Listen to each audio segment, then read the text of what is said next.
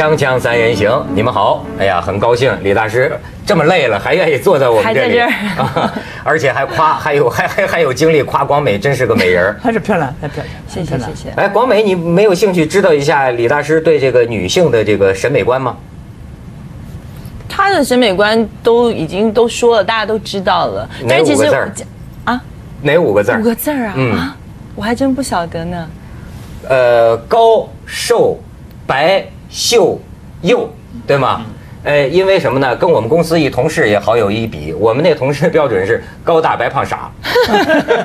那我也各有所需，各有所好。我也只符合了高瘦两个而已。这方面你有什么问题要请教大师吗？这样子，我们这样讲，就是说，您刚我们之前一直在讲说，你想去海南岛，就是过你的这个神仙生活。那这样子讲吧，就是说，现在你唯一的选，我们做假设啊，就是说，你唯一的选择，你只能够带一个人。就是让他跟你共度余生，那给你三个选择，一一个嗯，就一个十十七岁的少女模特儿，你的 muse；第二个，嗯，OK，呃，像陈文茜，像陈文茜这样的女孩子，非常聪明，然后身材也很好，然后又可以跟可能跟又可以跟您无话不谈的。那第三个呢，可能就是对你就是非常爱你，然后对你至至死不渝，但是年纪比较大一点，可能就是跟您差不多这样子，然后答应照顾你一辈子的。就是说，除了这这这个人带了之外，你不可以有其他的人。这三个你会选谁？我要选三个十七岁的，可不可以？三个都十七岁啊，带三个十七岁的。还是喜欢年轻的，这玩意儿真是没办法。真的吗？要谈不是要谈理想，嗯，谈哲学，嗯，谈学问，就不要跟女人谈，也不要跟别人谈，那是自个儿自己关着自行对谈自己的自己的事儿，啊，我的意思，那个对搞不要搞错对象，也不要要求别人是什么才女啊，什么这种，这是不对的。我认为高高估别人。思想上不寂寞吗？我我哪里怕寂寞啊？我被关了那么多年，牢狱。牢里面放出来的时候，我觉得没关够，自己还关自己关了半年，你就在门口挖个洞，弄个小门我弟弟还给我送饭，我把垃圾丢出去，他替我丢掉，关自己关半年，这么玩了，哎呦，多多狠呐，多不怕寂寞，我哪在乎寂寞？海南岛对我天堂。哎，你老说去海南岛是这个 开玩笑的，还是真的就要在海南岛这个？准备归天也是在海南岛，又开玩笑又是真的。我一辈子就干这个事儿，就是谈笑之间又真又假啊。所以我才说我的特色是重话轻说，轻话玩笑说，开玩笑的是讲出来的。事实上我讲的是真话，话里有话，聪明人一听就笑就懂了。就那天咱们谈到这个亲情感情的问题，即便您不愿意有家人在旁边陪您在海南岛住着。您太太能同意吗？我不晓得，这叫自我了断，自我了断就很重要，就你不不要连累人家。自我了断第一条就是要离家出走嘛，离家出走还要得人同意吗？自己就颠了，不不要得人家同意。所以时候差不多了。那人不找吗？人家不找你吗？你你找不到我在海南岛啊，找不到啊。他在海南岛到处乱跑。我太太大概也不会找我，就是一辈子真的真的这个。对，听说他讲这个段子嘛，说有一次他这个是病了。躺在床上，其实没睡着，但他太太以为他睡着了，所以他清清楚楚听见他太太说了句话，说了句什么话？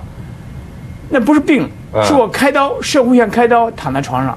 这个床是这样，房子是方呃方形的，我躺在床上啊，旁旁边边这边呢变成一个 U 字形的啊。我太太好漂亮，穿着高跟皮皮靴、马靴，叉着腰就进来了，这样到了床，这样走一圈，又这样走一圈，讲了一句话。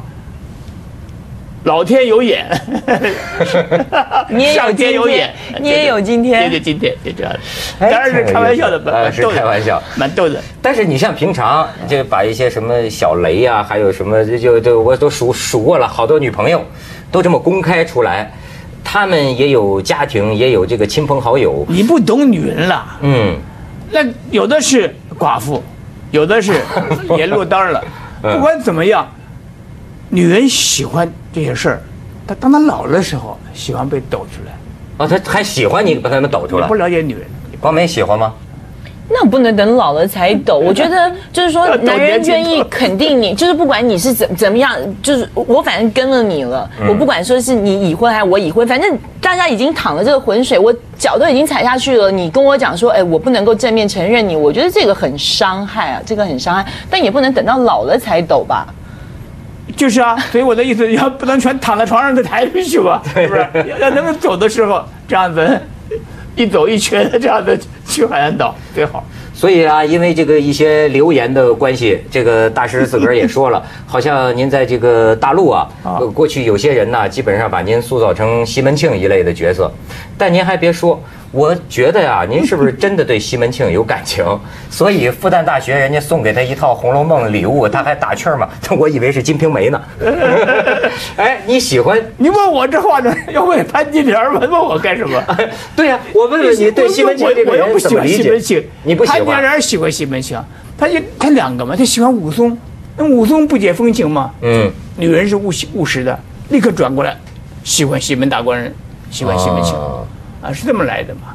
哎西门庆他懂得女人啊，至少他知道如何虚心的接受前辈的教育。那个前辈就王婆嘛，王婆告诉他 怎么样的对付女人，潘驴邓小闲，就这样子啊，他会接受啊。哎，你觉得对付女人是讲招吗？当然是招男女之间充满了尔诈我语，你说这么就毒不毒吗？你坦白好了，双方互相坦白，结果拆伙。所以要不要骗男人？当然要骗男人。嗯就女人说我全部招了，过去事情我全部讲给你听，就会出事儿的。哦，男的也这样，所以这个这么我这样子，那那跟一个女孩子这个很这个热情的时候，受受两招耍这个招的时候，内心的感情不是真的吗？那跟你感觉真的真的在耍招啊！感情越真越耍招你。看弗洛伊德讲啊，嗯，两个一对男女在做爱的时候，是四个人在做爱，什么原因呢？这个男的跟着女做爱，还想另外一个女的，这个女的想另外一个男的，所以至少四个人。现在大锅炒了，还不止四个人，一窝人在做，这人性嘛，你别搞错。对对对，这就是人家说嘛，家里有个做饭的，怀里抱个发贱的，远方还有个思念的。这个这说涉及到您的爱情观的问题。刚才讲这个西门庆哈，也有一些朋友问您对这个贾宝玉的爱情怎么看？多讨厌呐、多窝囊啊，多娘娘腔啊，太讨厌了嗯，啊！您得给我们解释解释。他他解释不看《红楼梦》就知道了嘛。嗯男人怎么就干那么娘娘腔呢？是不是？那不也是一种这个温柔风流吗？那个根本他他劲儿不使不上去嘛，他基本上是什么劲儿使不上去？就是那种窝囊相处丢不掉嘛，嗯，因为他窝囊，所以最后才出家嘛，就变成这样。他整个的病态的，《红楼梦》整个都病态的。啊，林黛玉说花谢了，他要埋葬着花，一边葬花一边哭。啊，浓金葬花人笑痴，嗯他年葬侬知是谁？干嘛嘛？花开花落花落，干情敌视嘛，这种病态的感情。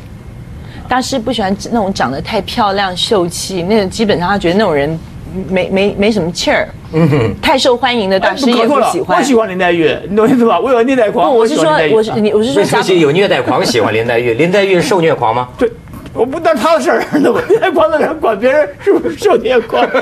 这 我觉得他像像云里面的人，像雾里面的人，像神仙里面的人，多愁善感，好啊，没什么不好啊，对不对？啊，你喜欢这样的？可是这就告诉你，这是小说里面的人物，真的人生的爱情故事不可以再这样玩了，会要命的。真的爱情故事就是大家好，好就好，不好就不好。这就我的爱情哲学，就是只爱一点点儿，只爱一点点才真的智慧的人。这就是我那个诗不是这样的吗？不爱那么多，只爱一点点儿。别人的爱情像像海深，我的爱情浅。不爱那么多，只爱一点点。别人的爱情像天长，我的爱情短。不爱那么多，只爱一点点。别人眉来又眼去，我只偷看你一只眼。这才是爱情。哎，但是也有人有不同的一种爱情观你怎么。老找这些蠢蛋来在跟我哎比着呢？，这是啊，都是这是你你能骂人家都是蠢蛋吗？当然 不好的就是蠢蛋了。哎，像人家讲了，这个像爱情，得受得了地狱的苦才能到天堂。说您这样的人呢，实际就不是真正的爱情男女的。爱情应该有一个水平，这个水平就是说，心感情很平静，然后呢就是男欢女爱。如果是悲哀、眼泪、痛苦、吵架，这通通都是错的路。所以那个东西只能放在小说里面，罗密欧、朱丽叶、梁山伯、祝英台、牛郎织女都可以放在小说里。真的人生没有这些，那您觉得男欢女爱之后应该是画上句点吗？就是拆火。所以看我的小说《上山上山爱》啊，就是可以有一个美丽的句点。我每次用美丽的句点就是很简单，我老子坐牢了，我坐牢了，再见，你找不到我了吧？我也不是不爱你啊，可是我坐牢了。对我听他这个爱情观呢，真是好。第一条就是整肃一个女人，就这样。他这个爱情观我算听明白，有点不大像爱情，有点像寻欢呢，我仅我觉得仅是剩你也是这个下欢乐。样子啊，没有错。嗯，我希望你。是得了李大师的真传啊，我觉得。没有没有得真传男，男欢女爱，是人生最好的境界。为什么要鼻涕眼泪？你告诉我，嗯那不蠢蛋吗？不不用鼻涕眼泪，但是天长地久也挺好的呀。就是啊，天长地久也挺好的。事实上不可能天长地久啊，最后就看着你看我不顺眼，我看你不顺眼啊，最后是这样子啊。好了，咱们这个《红楼梦》告一段落，咱先谈点别的。神州文化之旅嘛，不能老谈这个尼姑思凡。嗯，刚才李大师还说呢，这次到故宫有发现。我倒是这个还有一个网友谈到，说李敖从踏上大陆土地到现在所作所为，觉得他很有人情味儿，是个可爱的李敖。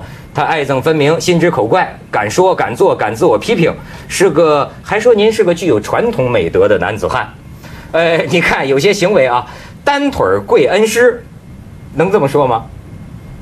他单腿跪恩师，望平故宫表忏悔，呃，驻高金素梅赴联合国控诉日本，为国人尊严自掏腰包使慰安妇拒收五十万等等，恨日本，恨李登辉，恨陈水扁，恨台独，恨虚假，爱祖国，爱人民，爱师长，爱真善美。所以，对李敖有成见的网友们，就凭他上述的所作所为，我们应该原谅他的某些过失。反正我已经原谅他了。谁让你原谅啊？你要 你要佩服我，因为你每一样单项都赶不上我。老鼠老鼠不能原谅猫啊，猫可以吃你，原谅什么猫啊？那为什么我们就不能是老虎呢？你不用，你不是因为你是老鼠吗？这问题出在这儿，说原谅两个字用错了。嗯，死心塌地的佩服我就完了嘛。原谅我，你是高高在上，你是优势的，你才是原谅。你不是优势的，我讲再讲一遍，老鼠不能原谅猫啊，耗子不能原谅猫啊，老老实实、死心塌地，看到这个样板，我们向他学习，这才是正点。所以我在故宫这次陈他们好意，给我看了乾隆时候的三希堂法帖里面第三个法帖，就是王洵的《博远帖》。我一边看着法帖，一边后边那段董其昌写的跋，我特别现场指给大家看。那跋怎么说？说我觉得我好有幸福啊，我好有幸。我明朝人看到了晋朝人的这个帖，看到了王洵这个帖，可是王洵也感到幸福，因为他被我看到了。这才是人生。哦，我见青山多妩媚啊，料青山山见我应应如是如是。这才是真正的人生，真正的自信。所以我的意思，今天我来到大陆，嗯我很高兴，我看到了祖国的这些一切。可我希望大家想到了，祖国的一切，他们被我看到，他们应该像我同样的自信，觉得快乐。哦，蒙李大师看了一眼，祖国山河放金光了。真的，真的。你逍遥快活了这么一段时间之后，你想念台湾吗？对台湾当然想念，因为台湾住的习惯了，因为他我在住了五十六年，它是我工作所在，那个那个环境使我非常熟，除了只有只有这样子了吗？没有那个工作其他环境就是我的我的我的工作工作间，我的书要拿一本，我一抽就抽出来了，你懂我意思吧？嗯这个比较熟。所以只要你能把那个工作间搬到海南去的话，其实对你来讲，台湾跟海南是一样的。那个太大了，所以我要我这次我的书房我把它拆掉，就搬出来一千箱书，你懂我意思吧？这个工程太大了，毕竟我也不想有那么多的书了，对我太累赘了。我希望尽量的简化，尽量的浓缩，啊，使我的余生一面对的夕阳啊，东西少一点儿，啊，嗯，护士多一点儿，是吧？护 漂亮女护士多一点儿。哎，这个您在台湾呃，应该还是跟很多这个文化文人有过交往哈。您说这个胡适啊，说殷海光说的挺多，还有一些朋友问呢，您对这个钱穆在北大也提到，但是好像没有具体说您对他的这个看法。钱穆，我是在高中一年级的时候写封信给他，嗯他那时候在香港，挑他错他就奇怪，怎么高中的生怎么是说书练这么好，啊，他就回我一封微信，啊，这这我跟他有这个渊源，啊，所以基本上在我们中国的传统标准，这两个人可以结师徒了，因为有这种缘分。啊。没有，后来我越成长，越觉得这家伙啊，这钱先生思想迂腐。啊。您这么看他啊，？所以我后来就我们就断掉了，啊，还是很感谢他，他有那种老的老人家那个风度啊，他会亲笔用钢笔写的，规规矩矩写微信，勉励我，啊，答复我，还有一个老辈老辈的风范。一个文化人啊，就是您这个去大陆啊，但是写武侠小说，这个金庸大侠，呃，这个大概同期去了台湾，啊，呃，对他最近这个修改这个武侠小说，您听说过了吗？我告诉你，我看不起他，那写的什么玩意儿啊？啊，写武侠小说什么玩意儿？那胡适讲那是下流。您您看过没有？我告诉你，一个臭鸡蛋，你要全部吃掉它，知道它是臭鸡蛋吗？一闻就是臭鸡蛋嘛。武侠小说在中国的写作里面不入流的，那什么玩意儿啊？一个人可以飞檐走壁，哪有这事儿呢？啊，它根本是个神怪东西嘛。说如果谈里面的侠义部分，金庸自己没有一样做得到，什么华山论剑的，论个屁剑！那些人小气巴拉，或者慰安妇有没有捐点钱啊？打打草日本有没有搞个运动啊？都没有，自己发了财做自了汉。所以金庸到我家来拜访我，跟我谈，他说我信佛了，我信佛了，我对财产怎么怎么样？我说你怎么处理了？有没有捐出来？有没有放出去？按照佛经，你的全要捐出去啊？散尽家财，没有啊，所以这佛都是假的嘛。所以我觉得这批人都是假货，一批假货。所以小说看的过瘾那是一回事儿，嗯演电影哎飞来飞去，我们一看都是假的嘛，吊个钢筋，吊吊钢索这样飞都是假的嘛，人不能飞嘛，对不对？哎所以大家都被糊弄了，都被骗了。但是呢，这就是有一个啊，什么都当不住个喜欢。